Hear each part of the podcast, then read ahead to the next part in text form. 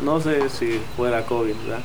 Pero cuando llegamos pasó como dos semanas y después empezó una persona a tener gripa y después otra y después otra. Éramos cinco en una casa y los cinco nos enfermamos. Bienvenidos a Enlace Latino Podcast, un podcast de Enlace Latino en sí.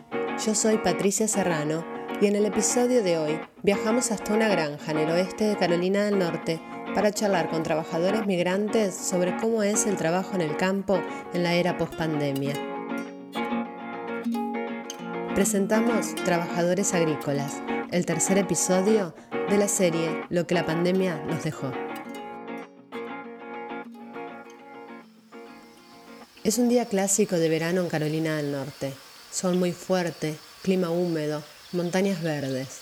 Estamos en Brevar, en el oeste del estado zona de las montañas Apalaches y de cultivos de hierbas medicinales, vegetales y pinos de Navidad. Mi nombre es Yolanda Pinzón, soy la directora de Outreach de Vecinos.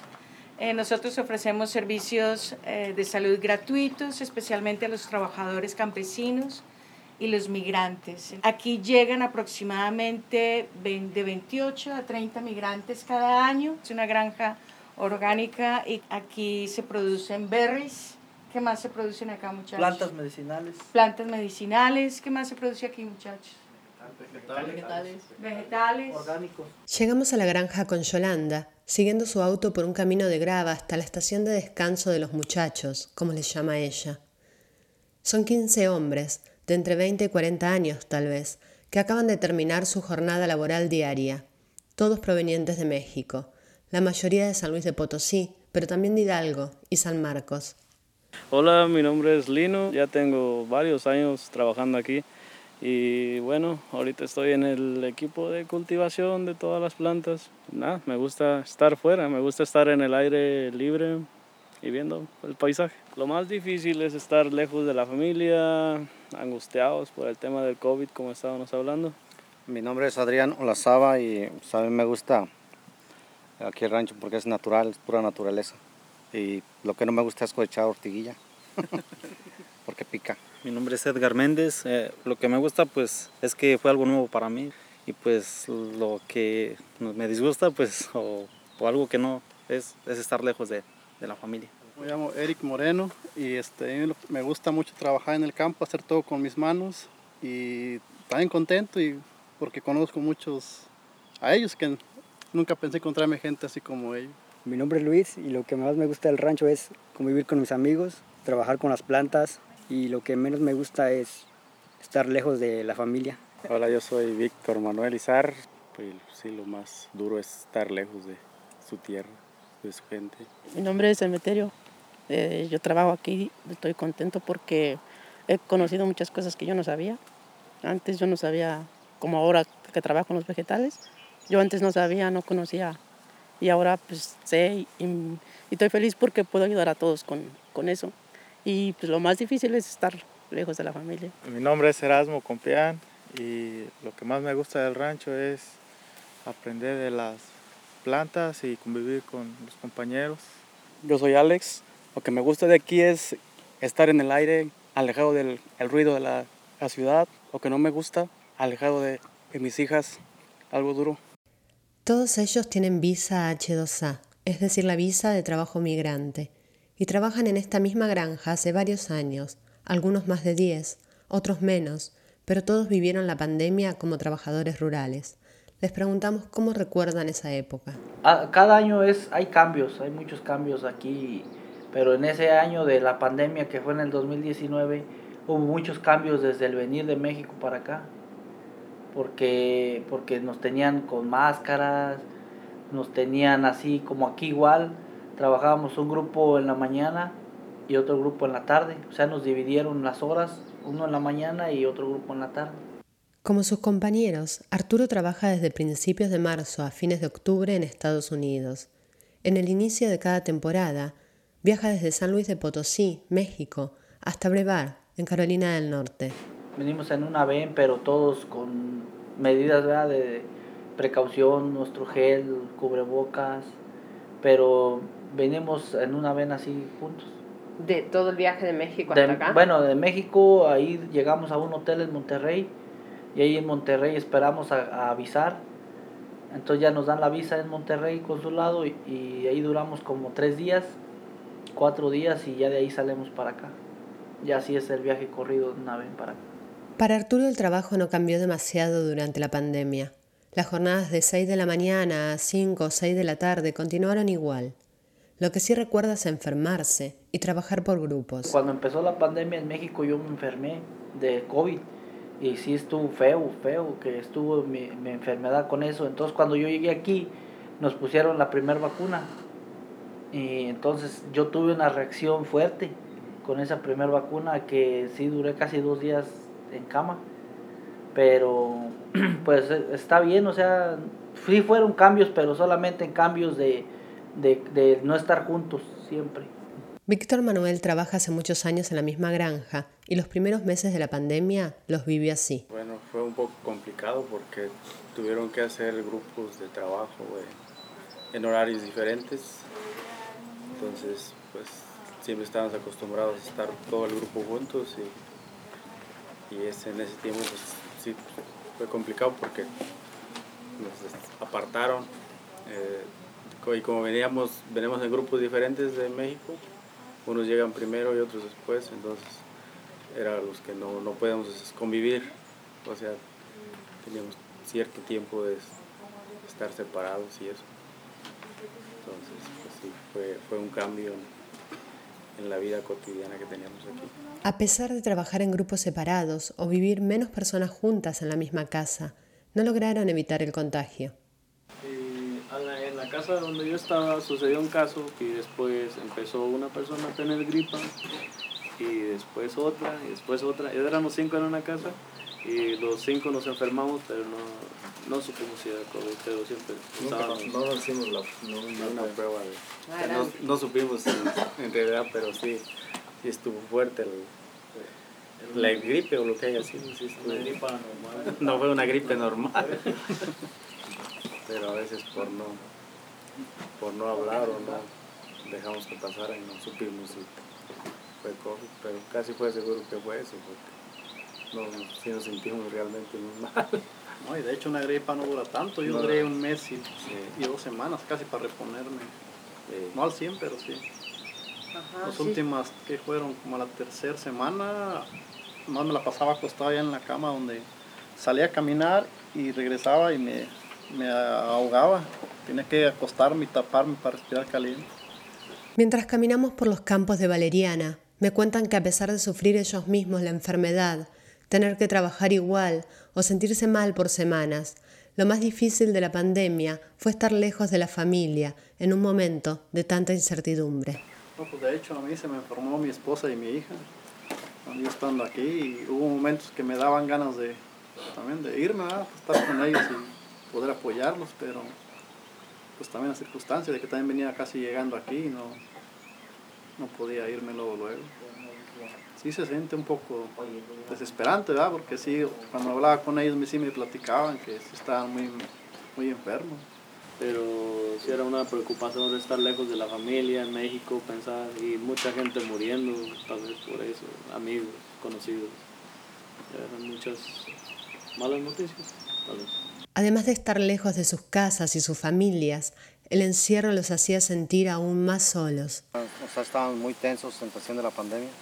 Había mucha tensión, que solamente el trabajo, casa, trabajo. No podíamos ir a ciertos lugares donde hay mucha aglomeración. Necesitábamos solo, digamos, una rutina para evitar muchas personas para, por el contagio. de- Era como más estresante porque no había como poder salir y así, convivir con más personas. Era como estar encerrados en un solo lugar y cuidarnos así de las demás personas de no contagiarnos y- o contagiar. Ya pasaron más de tres años desde que estos mismos trabajadores vivieron la parte más difícil de la pandemia, en los mismos campos donde hoy siguen trabajando. Aún sigue el miedo porque el COVID llegó, como dicen, llegó para quedarse y aún tenemos que tener seguridad más tranquilo, pero como que tenemos que estar al pendiente. Como, del- Cuidar. cuidado.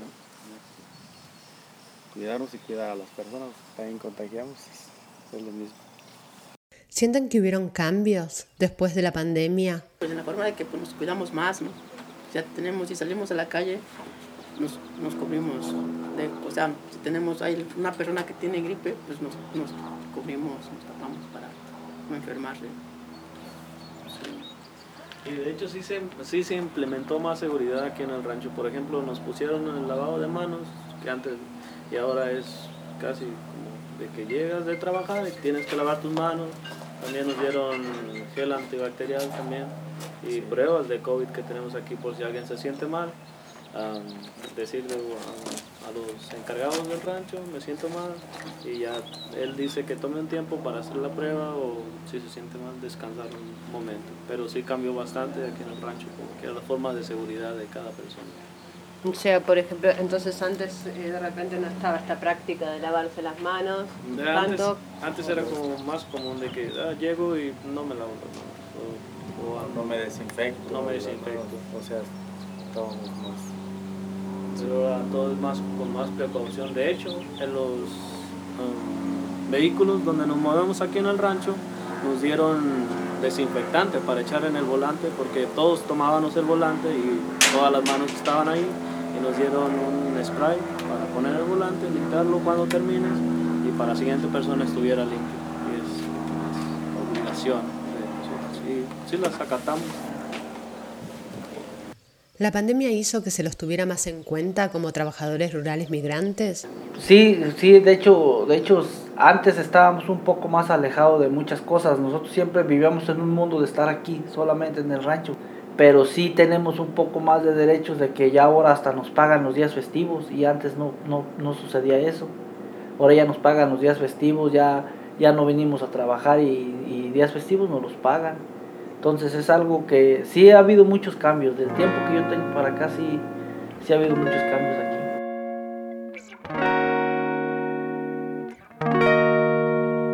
Yo soy Leticia Zavala, yo soy una de las coordinadoras del Comité del Futuro es Nuestro. El Futuro es Nuestro es un grupo de trabajadores que se han organizado, funcionamos mayormente como una asociación civil y nuestra lucha es de mejorar las condiciones de trabajo de uh, los trabajadores que vienen contratados.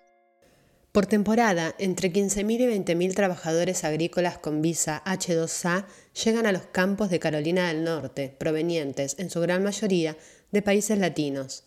Normalmente los trabajadores que llegan a Carolina bajo la visa H2A trabajan como en 27 diferentes cosechas, desde el chile, pepino, sandía, melón, verdes, uh, legumbres, pero lo más común es el tabaco, el camote y el pino navideño. Leticia migró a Estados Unidos siendo una niña y desde los seis años trabajó en los campos de cultivo. Conoce de primera mano los abusos y las injusticias del trabajo agrícola. Le preguntamos cómo fue para los trabajadores del campo en Carolina del Norte durante la pandemia del coronavirus. Fue un tiempo muy difícil, creo. Hubieron muchos factores que afectaron la falta de información, la falta de atención médica a los trabajadores del campo. O sea, muchos de ellos dependen del ranchero para el transporte. Entonces, cuando se enfermaban, gente tenía miedo como subirlos al carro. Uh, muchos de los de las clínicas que hacen apoyo para trabajadores que llevan y traen a los trabajadores a sus citas médicas dejaron de hacerlo durante la pandemia, entonces era mucho más difícil. Para Leticia no cambiaron muchas cosas en esta era que llamamos post-pandemia, sobre todo en los campos. Las medidas básicas de higiene que algunos resaltan como cambios positivos, para ella son cosas esenciales que deberían garantizarse siempre. El requisito de la estación de lavado de manos existía antes de la pandemia. No hemos visto mucha mm, diferencia de, de, voluntad de patrones. Lo poco que hemos visto ha sido por petición de parte de los trabajadores o por presión por alguna otra razón. ¿Cuáles son las prioridades? Lo mínimo que se necesita para que se cumplan los derechos básicos de los trabajadores los baños que estén bien equipados y que haya suficiente baños, regaderas para para que se puedan bañar y asear. Y la cocina, muchísimos trabajadores que no tienen acceso a la cocina y eso afecta su salud y su bienestar, ¿no? Porque muchas veces son forzados a comprarle comida a familiares del supervisor o del contratista, no tienen acceso a refris para guardar sus alimentos. Muchas veces la comida no es saludable o no es suficiente o no respeta como las necesidades de cada trabajador. Aunque se hable de pospandemia, los casos de COVID-19 sigan disminuyendo, Leticia cuenta que todavía hoy se reportan casos en los campos. ¿Qué cambió desde 2020 hasta ahora? Yo creo que una de las cosas que cambió entre nosotros es que los trabajadores quieren empujar para más protección, ¿no? Hay un empuje más directo de parte de los trabajadores de estar unidos y, y de empujar para que hagan mejoras reales y que se respeten los requisitos básicos que existen.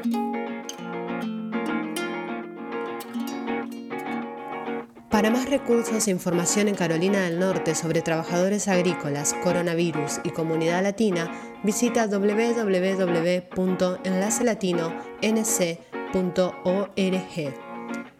Este fue el quinto episodio de la temporada 2023 de Enlace Latino Podcast. Fue producido por Patricia Serrano y editado por Paola Jaramillo. El diseño de sonidos de David Seth Miller. Dirección general de Walter Gómez y Paola Jaramillo. Yo soy Patricia Serrano. Gracias por escuchar.